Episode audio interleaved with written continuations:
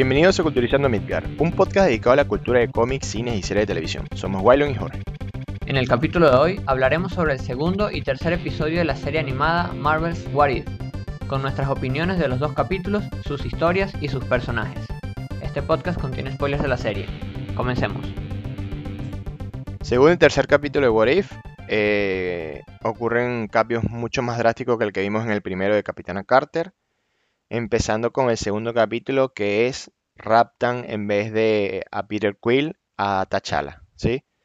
Eh, en este capítulo vemos cómo inicia el secuestro de T'Challa y eh, de, Wakanda debido a una a una desobediencia que le dijo que hizo de, su padre que no podía salir de, Wakanda y él bueno salió y se lo llevó Yondu.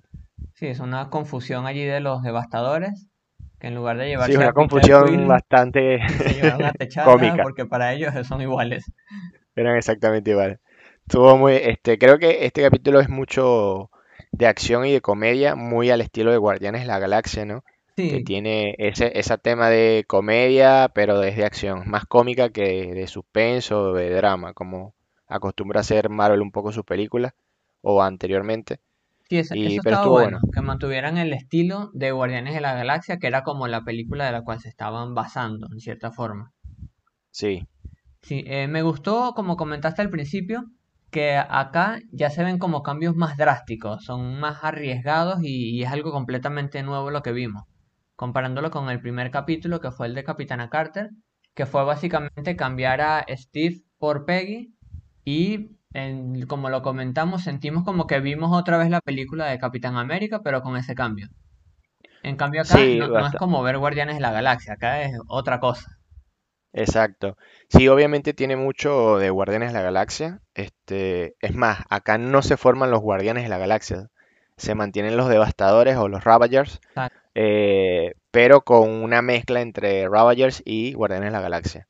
Sí, vemos como un pequeño cambio, o sea, cambiar a Peter Quill por T'Challa generó un gran cambio en el universo. Sí. Esto hasta deja un poco mal al pobre Peter Quill. Sí, bueno, y el aprendizaje de, la, la, personalidad que tiene T'Challa fue lo que marcó e, ese, esa variante, ¿no? Diríamos, en, hablándolo en términos de la TVA. Sí. Eh, ¿Qué tuvo de variante eh, e, esa decisión o ese error de secuestrar a T'Challa? Fue eso, que le dio al universo una persona que era tipo famosa, era una persona súper famosa que todo el mundo quería tomarse foto con él y demás. Sí. Pero eh, estuvo bueno por esa parte también. ¿Y qué te pareció la, el, el equipo de los Ravagers, de los Devastadores? Ese nuevo equipo. Estuvo bueno porque, como dijiste, fue como una mezcla entre, entre los, los Ravagers y los Guardianes de la Galaxia. Entonces mantenía como esa misma esencia de somos aventureros, pero ahora con un enfoque más noble, digamos. Los Guardianes de la Galaxia eran más, hacemos lo que nos da la gana. En cambio acá T'Challa es como, bueno, ahí mismo lo mencionan como un Robin Hood. Sí, él era como el líder, o sea, sabiendo que el líder era Yondu, pero él era como que el que movía las intenciones. Sí, el, corazón, él. Exactamente. bueno, acá directamente me dio mucha risa Thanos. Thanos era algo re diferente, súper diferente a lo que veníamos acostumbrados viendo. Sí, sí, justo iba a comentar eso. Que me gustó que aparecen muchos personajes del universo de Guardianes de la Galaxia cambiados y creo que el, el mejor fue Thanos. Es más, yo no esperaba verlo allí. A, mí me gustó Thanos también y el, otro, el que sale al principio, que es el que le dice a Star-Lord que quién eres tú. Ah, eh, no me acuerdo cómo se llama el nombre. Eh, sí, se me fue el nombre también. Pero Me da risa porque es como decir, ah, el escape técnica 5 alfabeta, ah, sí, típico de Star-Lord. no sabía ni siquiera nada. Era medio, su humor o su, o su comedia era un poquito fastidiosa a tal punto, pero bueno, yo igual me lo disfruté. Sí, sí, le dio la parte cómica. Ya que Techala no iba a ser tan el alivio cómico, necesitaban tenerlo por otra parte. Es Cora, creo que se llama, ¿no? Sí, creo que sí, me suena. Me suena Cora. Este, bueno, él también me dio mucha risa. Eh, obviamente en este, en esta línea temporal, en este universo, al Thanos ser buena persona, eh, no mata al, al pueblo de Drax y vemos que Drax le manda una selfie a su esposa y a su hija porque estaba conociendo al famoso Star-Lord, ¿sí? Sí, me, me dio curiosidad saber dónde estaba Gamora en este capítulo. Porque aparece Y Thanos y aparece Nebula. Y te dejan sí, como que la incógnita de que no está Gamora. Tal vez no tenía nada que ver, no quisieron colocarla en este capítulo porque la van a colocar en otros. Pero no sé, me, me dio como esa curiosidad de en este universo qué habrá pasado con Gamora. exacto. Y ahí lo que nos da la pregunta es si todas estas series de, de, de, de What If o qué pasaría si, si están conectados en uno solo o si no están conectados, viendo hasta el segundo capítulo esto, porque sabemos que más adelante hay un capítulo de Gamora versus Tony versus Sí, Iron Man. Y eh, por lo que ya hemos visto, la hemos visto a ella con el traje de Thanos. O sea que ella es la que ocupa el lugar de, Thanos. Entonces, si no la vemos mala. acá, ¿por qué? Claro, ¿por qué? Y si por qué es porque es Thanos y está en otra, en otra movida. Capaz están todos relacionados los capítulos, no lo sabemos por ahora. Sí, exacto, Entonces, bueno, más no, no adelante, tenemos mucha información sobre eso, pero nos deja ese pensamiento. de si ella va a ocupar el lugar de Thanos. Que bueno, en este exacto. capítulo, digamos que el que ocupa el lugar de Thanos o el que viene siendo el malo es el coleccionista. Exactamente. ¿Qué te pareció este coleccionista formado, malvado, eh, asesino de muchos personajes de Marvel? Es como que si lo, lo relaciono con el de la película, es totalmente diferente, porque el de la película Sí, era nada que ver con esto. Pero bueno, como dice Thanos allí, quedó un vacío de poder y él fue el que lo terminó tomando. Y me gustó que lo usaran en el capítulo porque te da para hacer muchas referencias. Por lo menos cuando va a pelear con, con T'Challa, que se pone el casco de Hela, que vemos que ahí está como el martillo de Thor, el, el escudo del Capitán América, porque bueno, como es precisamente el coleccionista, te puede mostrar cosas de muchos universos. sí, sí, esa estuvo bastante bueno, de verdad. Vimos allí también a Howard el Pato, que a Sí, Howard Howard había salido en la escena postcrédito de, de la primera película de Guardianes de la Galaxia, justamente con el coleccionista. Y aquí lo Y salió en Endgame también. sí, y aquí lo vemos, que no es que aporte nada en particular, pero bueno, es como un guiño que, que le dan a la historia. Exactamente. Está también con el coleccionista la Orden Negra. Eso estuvo muy bueno. Sí, ahí se, ahí se vio una, una orden negra, por lo menos a Próxima Midnight. Se ve con sus poderes eh, en los cómics, que no lo vimos en, en la película, que lanza rayos, tipo una Thor, pero no sé si es parte de su, de, de su poder lan- o es un- el, el báculo que tiene ella que hace que lance rayos. Creo que es el Entonces, báculo, pero no estoy seguro. Pero bueno, sí, entonces bueno ese, ese poder allí extra. Vimos que ellos siguen siendo malos, pero ahora no están a las órdenes de Thanos, sino del coleccionista. Exactamente. Sí, que era como el, el villano de este capítulo. Sí, que ahora que volvemos a mencionar a Thanos, me dio mucha risa que a pesar de que él cambió su opinión y no decidió matar a toda la, a la mitad de la población, igual mantenía la idea, porque vemos que hay varios diálogos como que él lo plantea y le dicen, no, pero eso es un genocidio. Sí, no, no, no, déjalo así, Thanos, déjalo así. todavía tiene su, su espinita Sí, por ahí. todavía cree que es una opción. Lo que pasa es que, bueno, está dándole oportunidad a otras opciones. Sí. Bueno, fue el que salvó a, a Nebula de que la... Nebula lo sal- salvó a Thanos de que lo mataran y ahí lo, lo- lo logró rescatar. Sí, tiene su momento padre e hija. Y también me gustó que vimos a, a T'Challa, a T'Chaka, el rey de Wakanda está vivo en esta línea temporal. Obviamente ahí lo que nos parece raro es si, bueno, si no hubo un, un Steve Rogers que, que, que se formara, no hubo un soldado del invierno porque Capitana Carter salvó a Bucky. Entonces, en ese caso no mató eh, Bucky a T'Chaka, así que el rey todavía está vivo. Sí, exacto. Eh, O tal entonces, vez bueno, incluso el, no sé, el cambio de que no hubiera estado T'Challa con él de niño, lo hizo alejarse un poco del, no sé, los temas políticos del mundo y nunca estuvo en esa reunión. No sé, Claro, del factores exterior. que sí, que pueden haber influido, pero lo vemos allí que está vivo y que se reúne con su hijo en ese final, que se une como las dos familias, Wakanda con estos, los devastadores y Lo- Guardianes de la Galaxia. Exacto. Y bueno, ahí tiene una escena postcrédito, vemos a Ego el planeta, donde va, supongo que a secuestrar o a llevarse a Peter Quill, que en este caso no sé, no, lo que hace es, un barredor, un limpiador de una tienda de comida rápida, y bueno, vemos que lo mira así y le tira una mirada malvada y suponemos que se lo lleva, ¿no? Sí, exacto, te dejan ese final abierto de ahora qué pasa, recordando que Ego es un celestial y que Peter Quill es un mitad celestial. Entonces no sé cuáles son los planes que tiene para él, que en Guardianes de la Galaxia 2 no se dieron, pero tal vez ahora que este es otro universo sí se den. Pero Exactamente. bueno, el capítulo termina allí, no, no creo que veamos más allá de eso, o por lo menos con, con la información que tenemos. Sí. Y bueno, eh, ¿quieres decir que te gustó el capítulo y que no te gustó y pasamos al tercero o después que pasemos al tercero hablamos de lo que nos gustó Eh, no podemos, podemos cerrarlo ahora y después cualquier cosa al final hacemos un resumen total. Creo que lo que más me gustó, y lo mencioné, Thanos. Ver a Thanos allí como una persona normal, riéndose, compartiendo, fue, fue lo mejor. Sí, exacto. Este, bueno, pasamos al tercero que Loki invade la Tierra. Ahí, ¿qué pasaría si el mundo pierde a sus héroes más poderosos?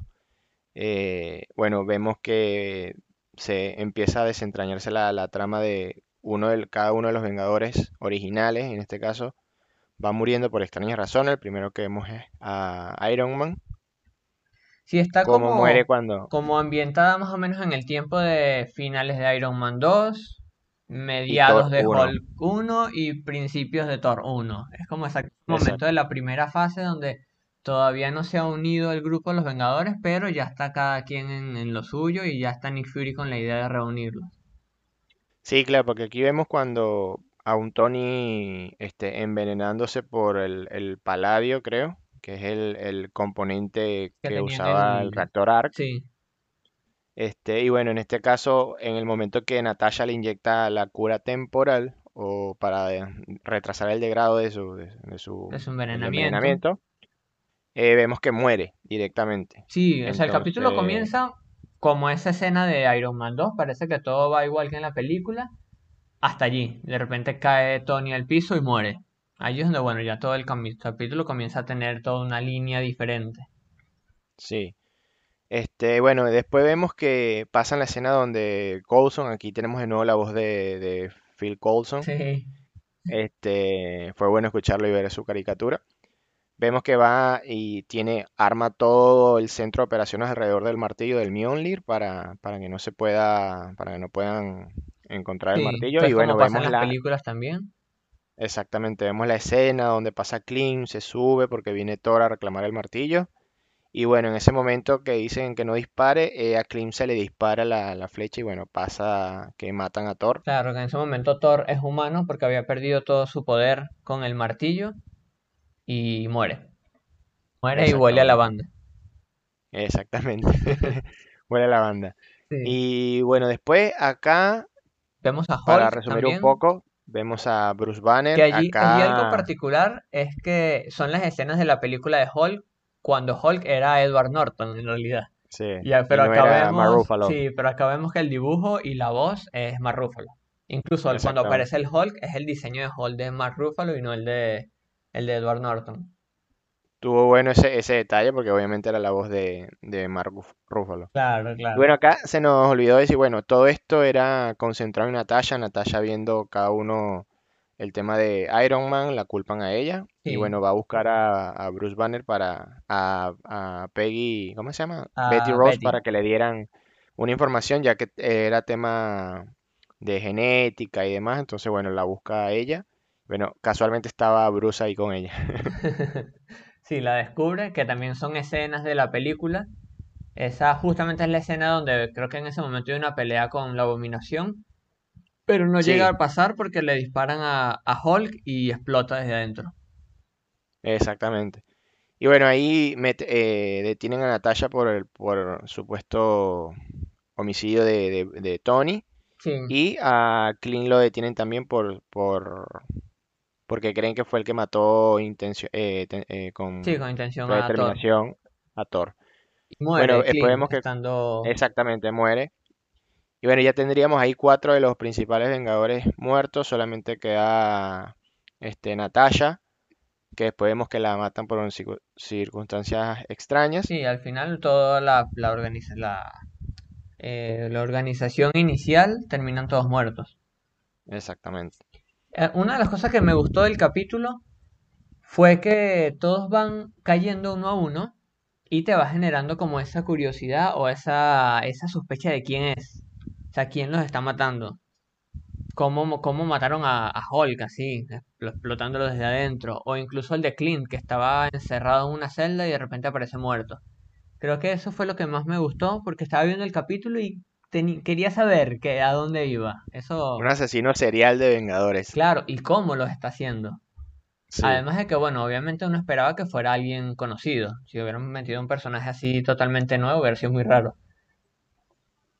sí, hubiese sido súper extraño y, y bueno, eh, ahí vemos que, que Nick Fury negocia con Loki cuando invade la Tierra en busca de, de respuesta por haber matado a su, quién mató a su hermano y bueno, Sí, que Nick Fury, a mi parecer, fue, digamos que el protagonista o uno de los principales ejes narrativos que tuvo el capítulo.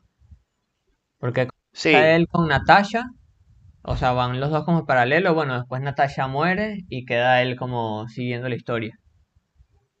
exacto, sí, ahí Nick Fury fue el, también el salvador porque al final toda su iniciativa vengadora estaba ya destruida o dije, bueno, no hay iniciativa porque ya todos los que iba a reclutar están muertos Sí, y bueno, queda él como el, el, el héroe principal de la, de la trama. sí, exacto. Porque incluso el, el antagonista, que al final descubrimos que es Hank Pym, iba directamente contra Nick Fury. Él quería destruir su idea, su iniciativa, su proyecto. O sea, el, el- odio que tenía era hacia él, hacia Nick. Sí que me parece raro eh, en esa, en esa parte de decir, bueno, al dios asgardiano lo hubiesen reclutado una vez, o sea, él no podía haberse imaginado eso, capaz tenía información de quienes actualmente estaban este, ya buscados para hacer la iniciativa de Vengador, pero él asumió también que, bueno, a Thor seguro lo reclutaban de una vez y por eso lo maté. Sí, exacto, Eh, aquí ve- y aquí vemos una variante bastante interesante a Hank Pym como Yellow Jacket, ¿no? Sabiendo que Yellow Jacket eh, en los cómics eh, originalmente fue él Sí, cuando le da el, el pase de hombre hormiga a Scott Lang. Y bueno, lo vemos por primera vez en el MCU en esta línea temporal paralela como el Yellow Jacket, pero versión villano y no versión superhéroe. sí, exacto, como un papel más activo, porque en el UCM ahí lo conocemos más como el, el anciano, sabio, Exacto. digamos, el, el que le pasa el manto al, al siguiente Ant-Man, pero a él en sí no lo vemos mucho eh, con, con sus poderes.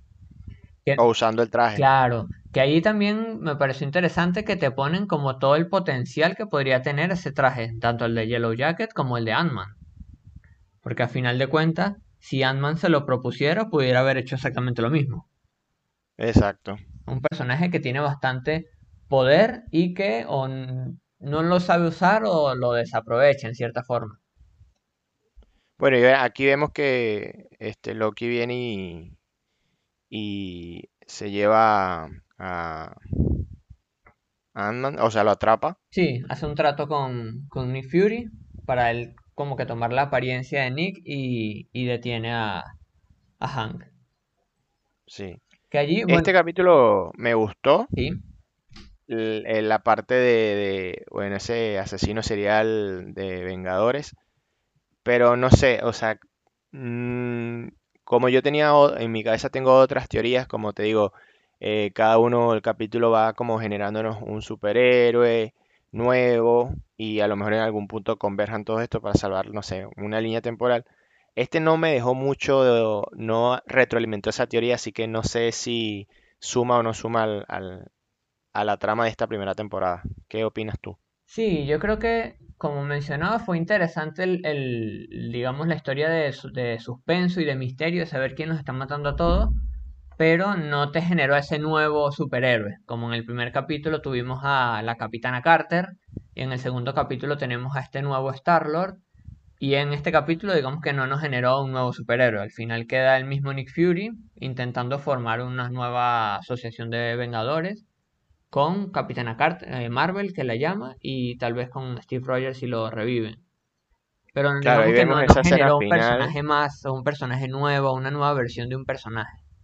Claro, esa- en esa escena final, creo que Nick se adelanta muchos años antes y llama a Carol cuando descubre que Capitán América todavía podría estar vivo, ¿no? Que está congelado en el, en el avión ese de Hydra. Sí, Entonces, puede ser que esta nueva formación sea Capitán Marvel, Capitán América y, y no sé, o, otro- otros superhéroes por ahí. claro, hay que ver bueno, ahora qué, qué idea tiene Nick. exactamente. Pero de que han estado mejor, creo que de los tres capítulos me gustó por lejos el de T'Challa.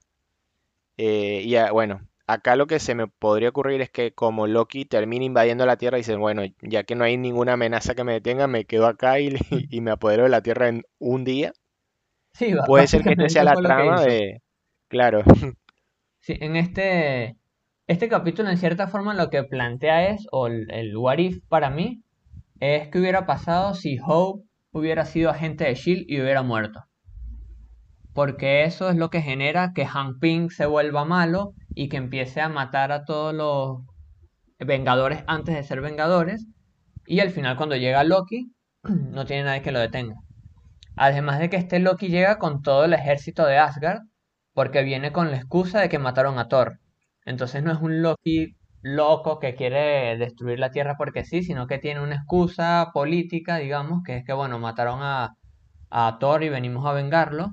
Está de buenas con Asgard, porque en este momento todavía no se ha peleado con Thor, así que él es el legítimo heredero después de Odín. claro, Entonces tenemos este Loki rey que invade la Tierra y no hay nadie que lo detenga y digamos que ese es el, el final del capítulo. Llega Loki como el líder del mundo. exactamente. Este, y ahí capaz puede ser que esta nueva, en, en caso tal de que exista un nuevo ensamblaje de superhéroes, puede ser que entren a esta línea temporal a, derro- a derrocar a Loki de la Tierra. Puede ser una teoría, ¿no? Sí, exacto. Como hablábamos en el capítulo pasado, todos los capítulos parecen ser independientes, pero igual todavía tenemos la idea de que tal vez en los últimos capítulos o en el último se una todo o un pedacito de cada uno de los capítulos para, para llevar a cabo alguna aventura final. Entonces, esa podría ser una opción, que sea en esta tierra donde Loki está gobernando todo. Exactamente. Bueno, ambos capítulos nos dejan como un final abierto, que en el, en el segundo fue Ego encontrando a Peter Quill en la Tierra, y en este caso es Nick Fury formando una nueva asociación de Vengadores y con Loki gobernando la Tierra. No sé si estas historias en sí las vamos a continuar, yo creo que cierran allí, y más adelante sí tal vez coincidir con alguno que otro personaje. Sí, puede ser. Eh, y bueno, ya hemos visto en el tráiler inicial de la, de la serie que algún ensamblaje se forma. Tendríamos que esperar a, a ver los próximos capítulos, que creo que quedan seis capítulos, ¿no? Sí, Eh, sí, eran nueve. Eh, ¿qué, qué te ha parecido la serie hasta ahora? Mira, creo que te- yo le tenía muchas expectativas, este, porque pensé esto, o sea, inicialmente, bueno, vamos a ver los mismos, capaz, en caso tal de que se desate algún tema multiversal y quieran poner historias así, Marvel nos lo va a mostrar en forma de caricatura o de animación para, para no generar una película por cada cosa que a lo mejor no estaría sumando. Sí me gustaría ver está muy rumoreado por ahí, es algunas de estas personas que salten a la, al- a la pantalla del cine o a- a- en carne propia, ¿no? Verlos como personajes. O sea, me encantaría ver a Peggy Carter como Capitana Carter en, en- en una película y obviamente no se va a poder ver a Charlie Botsman en, en como Star-Lord en, en una película, ¿no? Sí, exacto. Eh, tenía la idea que iba por ahí y ahora no lo sé. Sí, yo creo que la serie me va gustando, pero al no ser una línea continua que cada capítulo te lleva a otro, es como que, bueno, veo el capítulo, lo disfruto, me entretiene, pero termina y ya. No, no me deja así con la expectativa de- del siguiente capítulo. Sí, a mí tampoco. Entonces creo que son historias buenas para abarcar cosas que no ibas a hacer en el cine y meter todo lo que quieras. Si quieres poner un poco de comedia, quieres matarlos a todos, quieres, sabemos que hay un capítulo más adelante de- con zombies, es como que te da una libertad plena de hacer lo que quieras, de entretener. Y yo creo que también van probando los personajes que tanta recepción tienen. Por ejemplo, no sé, como una Capitana Carter, a ver qué tanto le va gustando a la gente y si gusta, podrían evaluarla, llevarla al cine. Sí, yo creo que esta es la estrategia, puede ser una estrategia de esto de, bueno, qué tan popular es el capítulo y bueno, algún cameo o algo podemos poner en el, en el cine dependiendo de la popularidad del, del personaje. Sí, exacto. Yo creo que si no lo tienen planeado, van a ir probando la recepción que tiene en, las redes sociales y todo eso. Sí. Y bueno, esta semana se estrena el nuevo episodio, que no recuerdo de la lista que inicial que pusimos acá y en nuestro, en nuestro primer podcast. Si se mantiene en la Eh, lista, el siguiente es el de Doctor Strange Supremo. Mm, está, está bueno ese, vamos a, a ver porque ahí vemos que sale un Doctor Strange como malo y el nuestro Doctor Strange salen ahí peleando, ¿no? Sí, exacto. A este capítulo le tengo bastante fe por todo, o sea, todo lo que representa Doctor Strange. Hay tantas cosas que pueden salir mal en su historia, como él trata con, con realidades paralelas, con magias, con demonios. Es como que el mínimo what if puede básicamente destruir el universo. Así que hay que ver por dónde lo van a enfocar. Eh, ver, en este caso sí, yo creo que lo que pasa en este capítulo podrían fácilmente unirlo con la próxima película de Doctor Strange. Si sale Uh, algún sí. personaje allí, hace alguna referencia allá, creo que este es el capítulo que más potencial tiene de, de conectar con el cine. Sí, y justo, bueno, sabemos que se estrenó el, el tráiler de Spider-Man y bueno, pues esperemos que conecte algo con esto, ¿no? Sí, exacto, ya sabemos que va a salir en Spider-Man, que pareciera que va a tener mayor participación de lo que se esperaba, por lo que vimos en el tráiler. Exactamente. Bueno, entonces será hasta la próxima que, que grabemos el nuevo podcast para charlar un poco de este episodio de Doctor Strange Supremo. Y hablaremos Eh, sobre pues, el Doctor Strange. Y bueno, también ya la semana que viene estrena Shang-Chi, así que por allí también se vendrá otro podcast con más información de esto. cierto, ya tengo mis entradas. Sí, ¿Tú? yo también. Bueno, listo, vamos esta semana a ver el estreno de Shang-Chi. Bueno, buenísimo. Bueno, por acá se despide Waylon Por acá se despide Jorge. y bueno, hasta la Hasta la próxima. próxima.